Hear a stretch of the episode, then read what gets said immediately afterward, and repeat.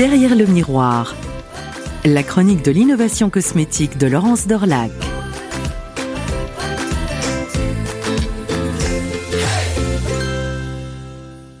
Se sentir un peu comme un détective qui découvre sur le lieu du crime les différentes pièces explicatives de son dossier. Voilà la sensation vécue lorsqu'on arpente les allées du 15e salon de l'emballage des produits cosmétiques PCD qui vient de fermer ses portes en cette fin janvier, porte de Versailles à Paris. Tous ces produits de beauté, si connus, choyés, voire même convoités, sont là, tout nus, à l'état brut, voire même en morceaux, décortiqués pour y dévoiler les innovations cosmétiques qui s'y cachent.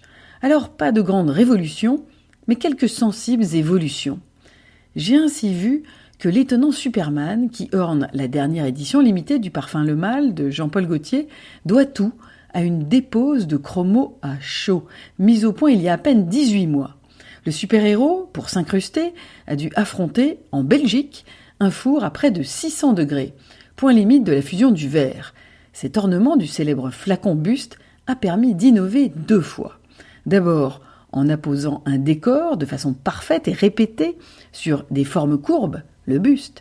Ensuite, en limitant l'empreinte carbone du produit, car seule une décalcomanie posée à la main, à l'autre bout de la planète, par une main-d'œuvre peu chère, peut donner le même résultat. voilà, sous la cape, une sacrée histoire belge, signé Lopritech. Au rendez-vous du packaging, j'ai découvert également que le marché du compte-gouttes croît depuis deux ans de près de 45% chaque année. La R&D du leader espagnol Virospac maîtrise à fond la taille, la densité des textures de tous les sérums, de l'huile sèche à l'huile plus grasse, sacré boulot pour y voir goutte. Et oui, je l'ai fait. Et puis j'ai souri en apprenant le cauchemar d'un verrier autrichien il n'est pas forcément de réaliser le design d'un précieux flacon, mais le transport du dit trésor. Le flacon du parfum trésor de Lancôme, pyramide inversée à cran en verre épais, a constitué un vrai casse-tête pour son convoyage. Il a fallu une patience de sphinx pour innover et lui créer un emballage innovant pour l'empêcher de s'écorner. Qu'importe le flacon pourvu qu'on ait l'ivresse, dit l'adage, le salon PCD a tout pour rendre la chose incertaine. Reste un grand regret.